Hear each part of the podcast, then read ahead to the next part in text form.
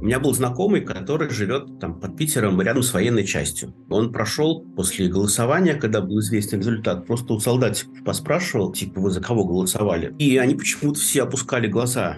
Стало ясно, да, что это был первый раз, когда был использован такой ресурс административный для того, чтобы проголосовать за того, за кого надо. Меня это возмутило, что можно вот так вот поступить. Я это говорю, Дмитрий. Было, но... Вы уже слышали его историю в самом первом выпуске нашего подкаста историю о том, как он впервые столкнулся с тем, что выборы украли, а также о том, как он воспринял назначение Владимира Путина на должность исполняющего обязанности президента Российской Федерации. Ну вот когда была речь Ельцина, он сказал, что он уходит и оставляет после себя Путина. И я тогда не очень понял, как можно человека из КГБ оставлять для того, чтобы руководить страной. Мне казалось, что вообще нельзя этих ребят подпускать к местам принятия решений. Это первое. А второе, как-то для меня тоже показался вот этот способ, когда там я ухожу на несколько месяцев раньше срока, пока ставлю этого чувака, вы на него посмотрите, а потом голосуйте. Понятно было, что кого поставишь за несколько месяцев до срока, с тобой проголосуют, потому что никакого выбора тут нет на самом деле. Выбор без выбора. Но в 2000 году это смущало меньшинство среди граждан России. Опрос общественного мнения показывает это. Путин побеждает, он становится президентом, неважно, 70% получает или 51%. 14 марта 2004 года, разумеется. И в 2004. Сегодняшние президентские выборы в России. Итак, Владимир Путин набирает примерно 69% голосов. Это данные опроса проголосовавших. Государства состоявшимися. И, и в 2012. Согласно окончательным данным, Владимир Путин получил более 45,5 миллионов голосов избирателей избирателей пост главы государства он будет занимать в ближайшие шесть лет. Итоги президентских... В едином порыве вместе с тысячами россиян, пришедших на Манежную площадь и миллионами по всей стране глава государства скандирует «Россия, Россия». До оглашения окончательных результатов еще далеко, но уже понятно. Россияне сделали свой выбор. Президент благодарит за поддержку. Это подкаст «Черты. Поворот не туда». В нем мы вместе пытаемся разобраться с грузом ответственности, который получили с началом войны. Меня зовут Ольга Дмитриева, и сегодня мы будем говорить о том, как мы выбирали или не выбирали власть, которая привела страну к катастрофе в 2022 году. Во-первых, конечно, это не выборы, поскольку ну, не должно быть никаких иллюзий здесь о том, что мы имеем дело с прозрачными, Это Лев Дмитриевич Гудков, научный руководитель Левада-центра, крупнейшей в России независимой социологической компании. Демократия я считаю, что мы имеем дело с э, частичным возвратом некоторых тоталитарных институтов. Не всех. Естественно, в этом смысле нельзя говорить о том, что мы имеем дело с возвращением к советским временам. Конфигурация власти, экономики, других институтов, она очень сильно изменилась. Но в любом случае выборы давно утратили свой смысл, поскольку есть несколько факторов, при которых выборы не работают. Прежде всего, это свобода СМИ, по крайней мере, с прихода Путина и зачистки информационного пространства. Второй – это полная зависимость судебной системы. Соответственно, вы не можете не протестовать результаты выборов, фальсификации, не там, всякого нарушения избирательного права, доступ нежелательных кандидатов. И третье – это э, стерилизация или кастрация самого набора политиков. То есть мы имеем дело с превращением авторитаризма, каким он был там в первой половине 2000-х годов, в тотальную централизованную, очень репрессивную государственную систему управления обществом. В этом смысле выборы можно назвать фикцией, но факт тот, что надо понять, какую функцию выполняют эти выборы. С моей точки зрения, они играют роль некоторого такого церемониала, мобилизации, не могу сказать поддержки, а массовой демонстрации поддержки. То есть это превращение в то, что когда-то немецкий социолог называл аккламацией массовым одобрением деятельности вождя, лидера, президента. Итак, выборы превратились в аккламацию. Ритуальное выражение поддержки, то есть возможность прийти и покричать «Ура!». О каком выборе в такой ситуации может идти речь? Придешь и крикнешь не «Ура!», а «Позор!», толпа будет больше, и никто не услышит твой голос. Останешься дома, хор голосов, кричащих «Ура!» будет еще стройнее. Это было не всегда. За 30 лет наших исследований, а это все постсоветское время, до 96 года примерно существовало реальное политическое многообразие. И тогда была реальная конкуренция. Соответственно, люди понимали, что есть политические организации, которые представляют их интересы, и можно что-то сделать.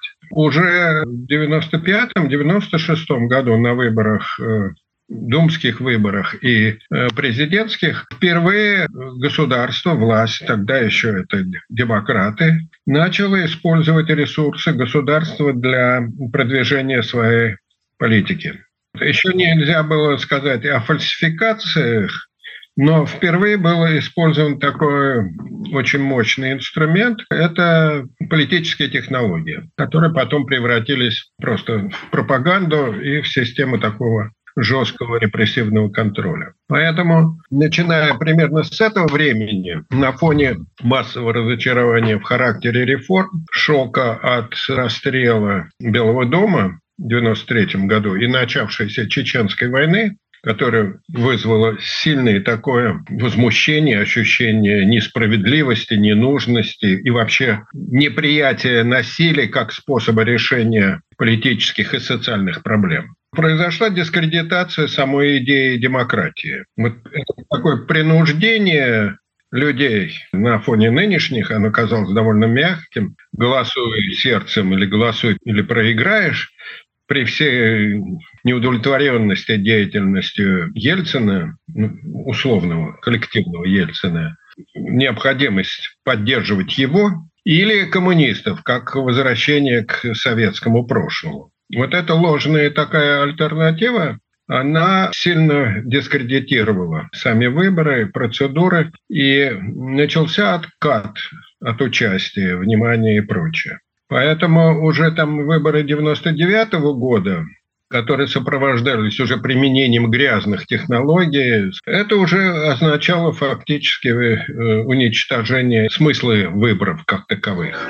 Голосуй или проиграешь.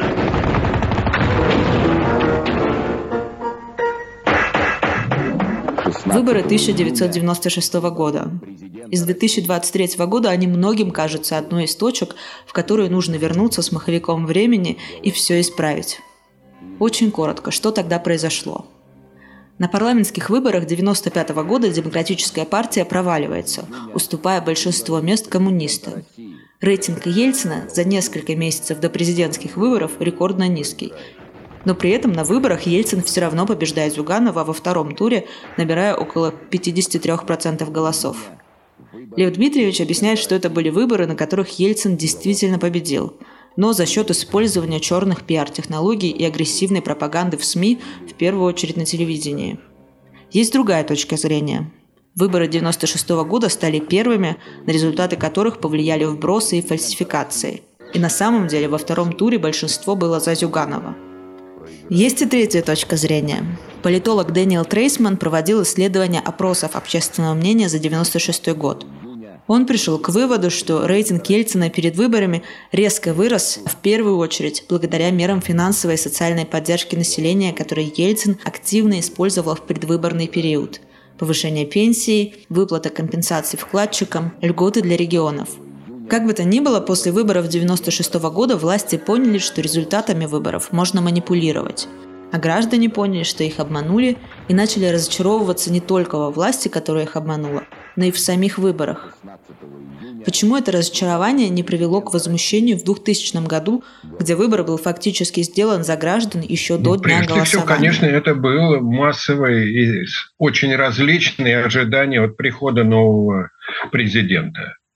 Каждая партия, каждая группа населения вкладывала свои представления о том, что он должен делать. Демократы видели в нем продолжение реформ, коммунисты видели в нем возвращение некоторых старых порядков, восстановление имперских ценностей, милитаризации, сильной армии и прочее. А население видело в нем ну, человека, который в состоянии обеспечить начавшийся рост потребления доходов, потому что начиная где-то с 2002 и по 2008 год действительно в России шел бурный рост потребления. Не номинальные, а реальные доходы увеличились на 6-8%. Население почувствовало в нем не просто лидера, но как бы возвращение такого образа патерналистского политика, который заботится о населении. И поэтому поддержка была вполне понятной, даже несмотря на усиливающийся зажим, манипуляции на выборах и прочее. Она реально была очень высокая.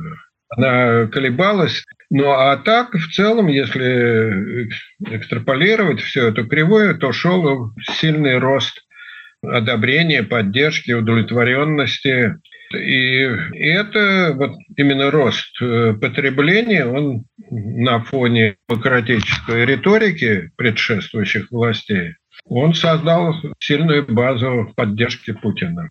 Несмотря на отказ от демократии, от всех этих принципов и прочее. Это рассматривалось как меньшее зло. Это очень важный эффект именно пропаганды и политических технологий. Это не заслуга Путина. Он просто перехватил достижения предшествующих э, правительств. Потому что выход из трансформационного институционального кризиса, обычный для всех э, переходных периодов, он начался в 1997 году, первые признаки были. Но мировой кризис 1998 года оборвал это и резко усилил вот ощущение безнадежности. А на этом фоне теракты, они создали атмосферу панического страха в обществе и требования наведения порядка, сильной руки. Плюс, что еще произошло очень важно, это высокие цены на нефть вернулись. И это позволило государству проводить патерналистскую политику. И это очень важно, потому что между там, 99-м и 2012 годом число абсолютно бедных, то есть тем, кому не хватало даже на еду, сократилось примерно в 7 раз. Это стало очень важным условием веры в лидера. По крайней мере, по принципу ну, если лучше не будет, то, по крайней мере, вот худшее осталось позади. Ну и то, что мы имеем сегодня, это э, намного более жесткий принудительный консенсус, уже опирающийся на полицейское принуждение. В нулевых, и тем более в десятых, возмущаться было уже поздно. У недовольных курсом власти росла апатия. У аполитичной и зависимой части электората появлялись новые стимулы поддержать существующую власть. Протестные акции прошли только в крупнейших городах. В Москве, ну, в Питере, там, в Екатеринбурге и прочее. И принимали в них участие, вот по, по нашим замерам, а мы опрашивали на митингах, на демонстрациях, главным образом люди пожилого возраста, более обеспеченные. Те, которые почувствовали угрозу со стороны становящегося все более авторитарным и репрессивным режимом. И для них возвращение вот этой системы казалось ужасным. Но это все-таки не все население, не все избиратели. Большинству было совершенно все равно. Протест, как чисто моральный такой, этический, почти карнавал, если хотите, он провалился полностью. Власть показала себя жестко, и это сразу убило всякую надежду на то, что с помощью выборов можно чего-то добиться. И это вот разочарование, пессимизм, оно сказалось уже через 10 лет на голосовании по принятиям поправок в Конституцию. Все понимали, что это фактически означает голосование за бессрочное продление Путина во власти.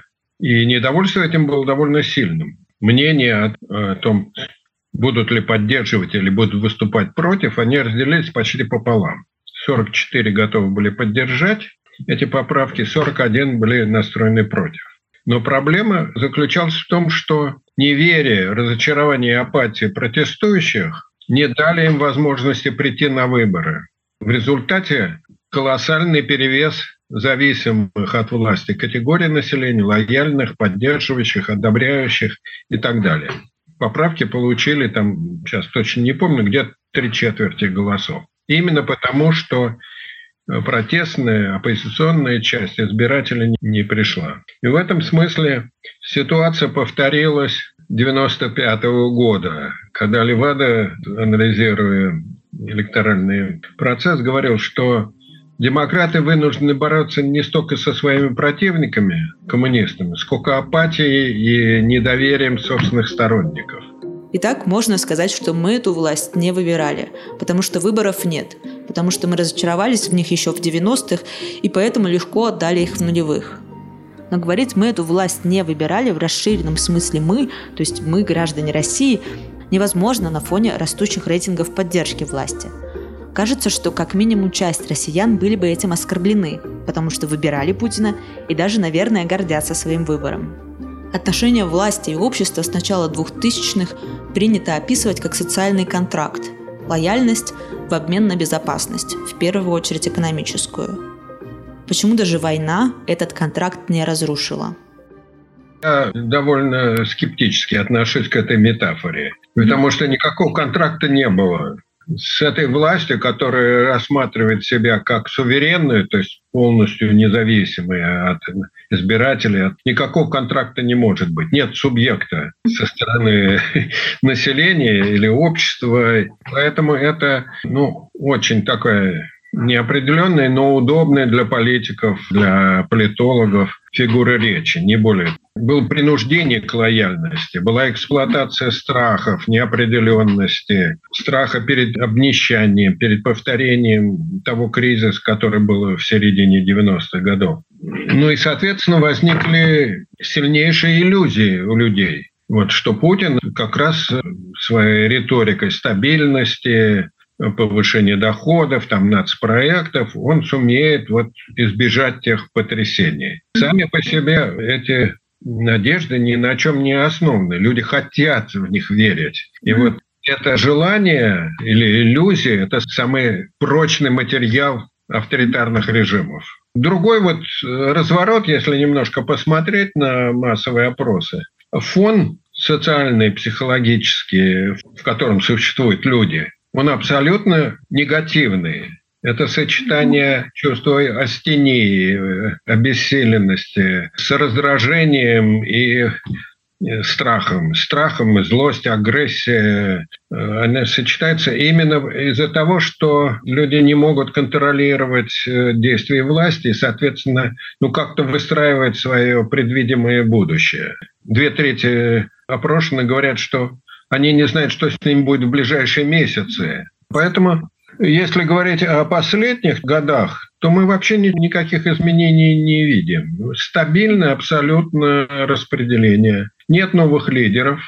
Есть очень сильный разрыв между Путиным и исполнителями его как бы воли. И мизерные проценты популярности остальных партийных лидеров. Это означает, что политическое поле полностью выжжено. Ну и, соответственно, у людей нет ни выборов, ни представления о том, что они могут каким-то образом повлиять, вот, используя свой голос. То есть если вот мы возвращаемся к вопросу о выборах и к вопросу о поддержке власти, что вообще это значит, когда мы смотрим на какие-нибудь рейтинги доверия президенту или что-то подобное, получается, можно сказать, что это как бы не выбор, который делают россияне, а это просто иллюстрация без, безвыборности, безысходности ситуации, в которой они находятся. Именно так. Совершенно точно. Это признание сложившегося положения как безальтернативного.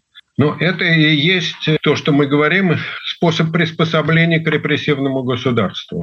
Через апатию, через отчуждение, через э, лицемерное демонстрирование лояльности и прочее.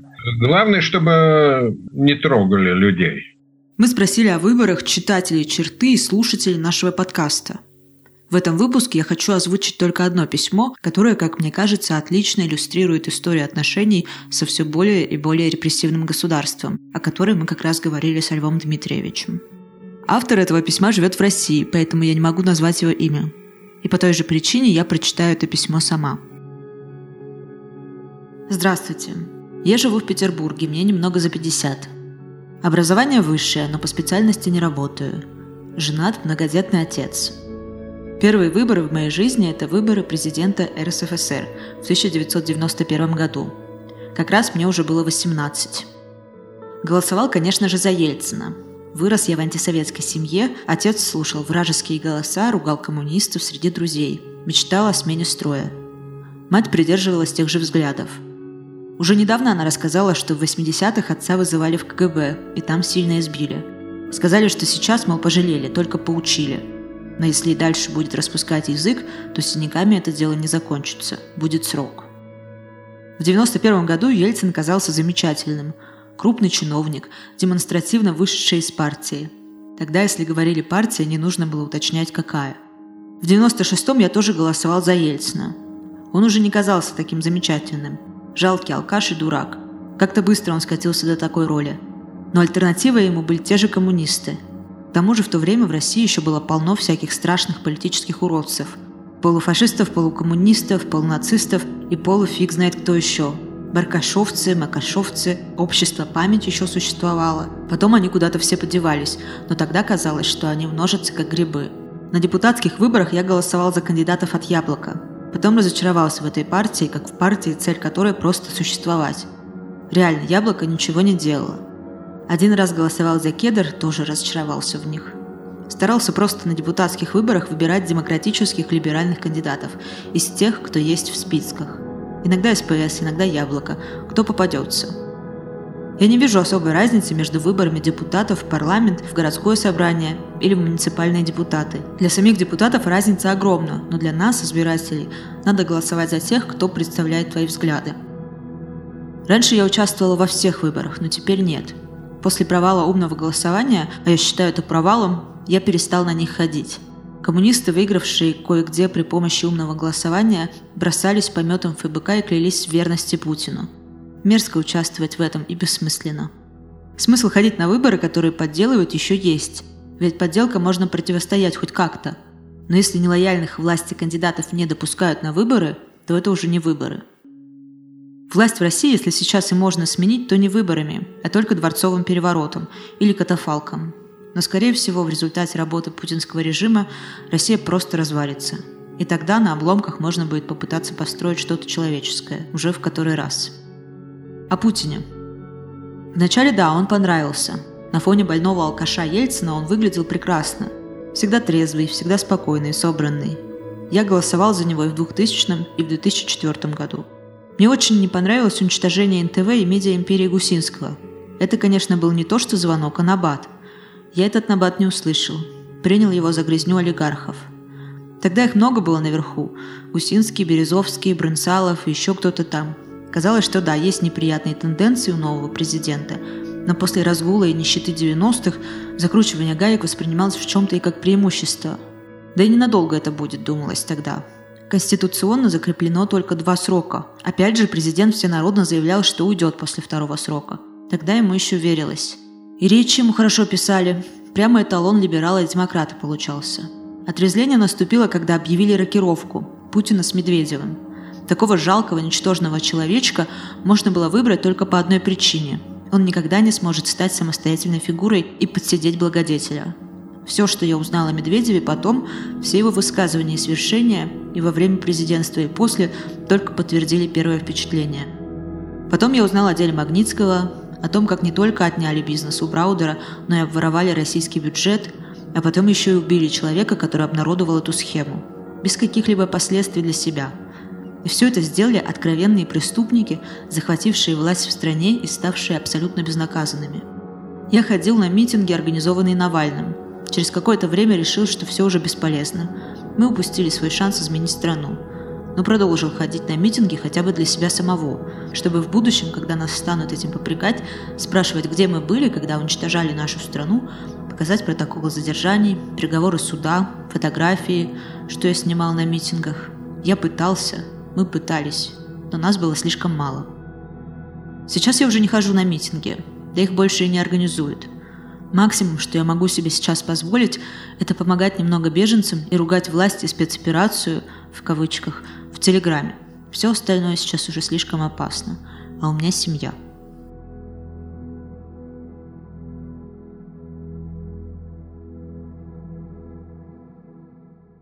Сожалению, страх пострадать от государственного насилия не беспочвенный.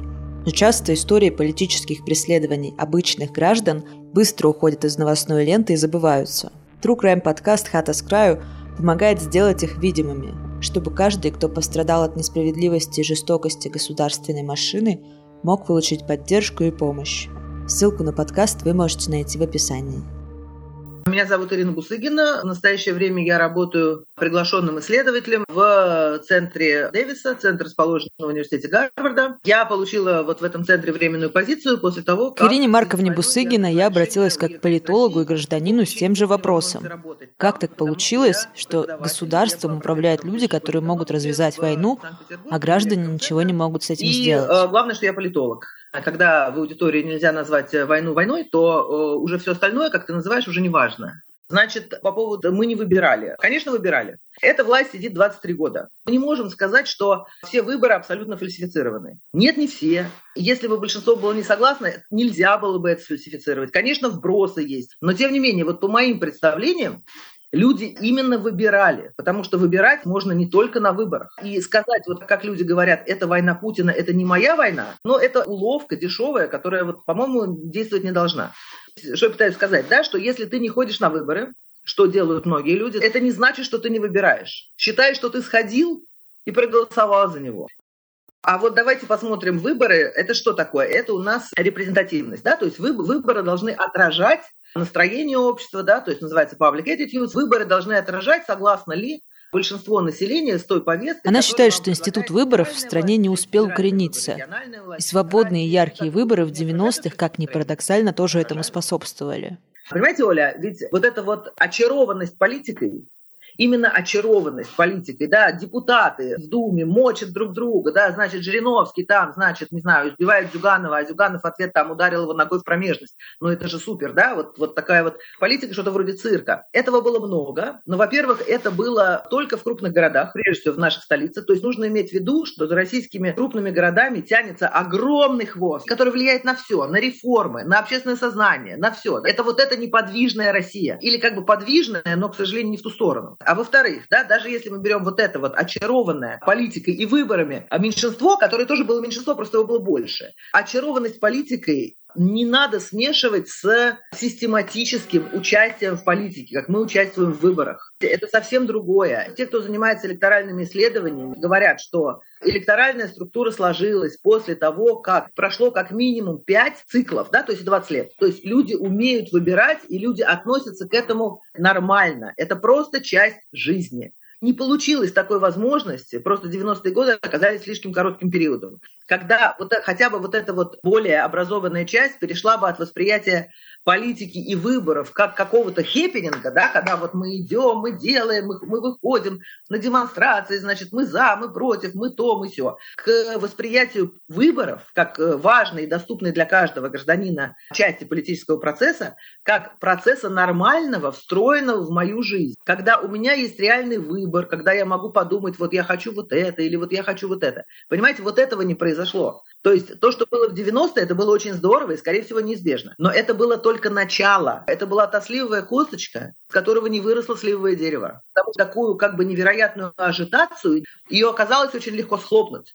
А что ее схлопнуло? Ее же схлопнул не Путин. Ее схлопнуло то, что выборы ассоциировались с демократией. Но вместе с разочарованием от демократии ушло вот это вот понимание выборов и приспособление к ним как важной части твоей политической субъектности. В силу того, что демократия не дала никаких результатов, которые она должна была дать. От наивности, от того, что не понимали, сколько это займет, какие риски и так далее. Но ведь эту же демократию тоже ассоциировали не только с выборами, но и с потреблением евроремонт, евродрова, евротуры, евро чего-то. Это о том, что демократия немедленно приносит плоды в силу, значит, своего повышенного потребления, роста доходов и так далее. Оказалось, что все наоборот. В стране огромный кризис, в стране перестройка института, в стране очень много неформальности, в стране чудовищно выросла преступность. И все это ассоциировалось вот с этим вот самым европейским выбором. В то время как руководство России были не в состоянии объяснить населению, почему такие страдания экономические получилось. С одной стороны, вот эта вот ажитация политикой, с другой стороны, экономика слабеет, доходы падают, надежды нету, да, государство ничего не контролирует, то есть человек полностью дезориентирован. И в этих двух мирах, ну, по моим представлениям, нельзя жить долго. То есть это несочетаемость, которая должна найти какое-то разрешение. Она нашла разрешение в Путине, который, как мы знаем, да, заключил с населением то, что называется social contract, да, социальный, другой социальный контракт. Вы не лезете ко мне, а я делаю вам то, что не сделал Ельцин. Я заканчиваю войну в Чечне. Я делаю вам эффективное государство, и я делаю вам безопасность, а потом у нас уже будут повышаться доходы. Да? Ну, потом ему как бы свезло с нефтью. То есть он разрешил это противоречие, которое не он создал. И жертвой этого противоречия было участие населения в политике. Потому что вот твой сладкий сон, твоя очарованность, ты сдаешь довольно легко. Это не то, что ты ценишь. Ну, ну, как бы сказать, ты можешь сходить в цирк и очень там сильно наслаждаться, да? Но, но если тебе говорят, что ты не живешь в цирке и не участвуешь в представлении, не ходишь на голове, то ты, ты скажешь, ну да, я не циркач. Оказалось, что мы как бы политически не доехали до нормального восприятия выборов. И происходило это на вот этом вот э, фоне действительно сильной экономической нестабильности, действительно страшного обрушения безопасности, к которому люди все-таки совке привыкли. И в результате, да, больше... Когда Ирина Марковна говорит про цирк и хэппининг, мне вспоминается очень популярная комедия квартета «И день выборов». Она вышла на экраны в России в 2007 году, но по сюжету события в ней разворачиваются в 2001. Некто там, наверху, хочет припугнуть губернатора одного из приволжских регионов и отправляет команду пиарщиков с радио продвигать нового альтернативного кандидата – массажиста, кого-то влиятельного оттуда сверху. Если смотреть этот фильм в 2023 году, когда мы видим, как никто из так называемых народных избранников не говорит ни слова против решений сверху, насколько чудовищными бы они ни были, почему-то уже не так смешно. Смотреть на это отношение к выборам было уже не очень смешно в 2016 когда вышел фильм «День выборов 2». Конкретно что предлагаешь? Демократические выборы. У нас все выборы демократические. Не, ну я имею в виду в прямом смысле. Это кто больше голосов набрал, тот и выиграл? Ну да. Неожиданно. Смело. Даже дерзко. Ну, интересно. Да, мы говорили про выборы других уровней, но то это вроде бы тебе дает возможность научиться, приспособиться, да, какую-то стратегию там себе сформировать, там, как я хочу, что я не хочу и так далее. Но в России этого, по-моему, не произошло. Возможно, потому что выборы очень, очень рано начали фальсифицироваться. Человек же все-таки существо рациональное в какой-то степени, да, то есть если он говорит, «А вот выборы являются важной частью моей жизни, да, значит, ну вот как, как, например, вот мой ребенок идет в школу, я должен подготовить своего ребенка к школе. Я это осознаю, я покупаю ему там тетрадки, я начинаю это делать. Ну, полно там бытовых примеров миллион. По-моему, с выборами большой разницы нет. Вот, значит, будут выборы, да? Да, я хочу, наверное, знать, кто у меня губернатор, если это выборы губернаторов. Я хочу узнать об альтернативных кандидатах, про кого-то чего-то. Но это то, что я должен хотеть, это то, на что я должен быть готов потратить свое время. Значит, я должен ожидать, что от этого будет какой-то удовлетворяющий меня результат. Ну, то есть я надеюсь, что победит мой кандидат, но даже если он не победит, то я осознаю как свой, свою обязанность, свое желание, главное. Желание вот в это инвестировать свое время. Но в России же это не происходит. И не происходит ни на каком уровне. Ирина Марковна объясняет, как должны выглядеть выборы с точки зрения гражданина. Это рутинное, но значимое решение в жизни, как и любое другое решение, которое определяет будущее как минимум на несколько лет вперед. Например, выбор школы для ребенка или университета, смена места работы, переезд, решение взять ипотеку. Почему нам оказалось так просто от этого решения отказаться? В России вот проблемы коллективных действий вообще нет. Россиян совершенно невозможно раскачать ни на какую самоорганизацию, ни на какое коллективное действие, помимо того действия, которое тебе предписывает государство. Вот это вот collective action, да, the problem of collective action. Пусть сначала другие. Вот это вот получение удовлетворения от выборов невозможно, если у тебя в обществе большая-большая проблема коллективного. Голосовать или нет – это индивидуальное решение, но оно будет иметь значение только в сочетании с такими же решениями, принятыми другими а людьми. А вторая проблема – это все равно надуют все равно я не могу никак повлиять на результат. Какой же смысл? Какое будет мое рациональное поведение? Наплевать на эти выборы и забыть к чертовой матери про них.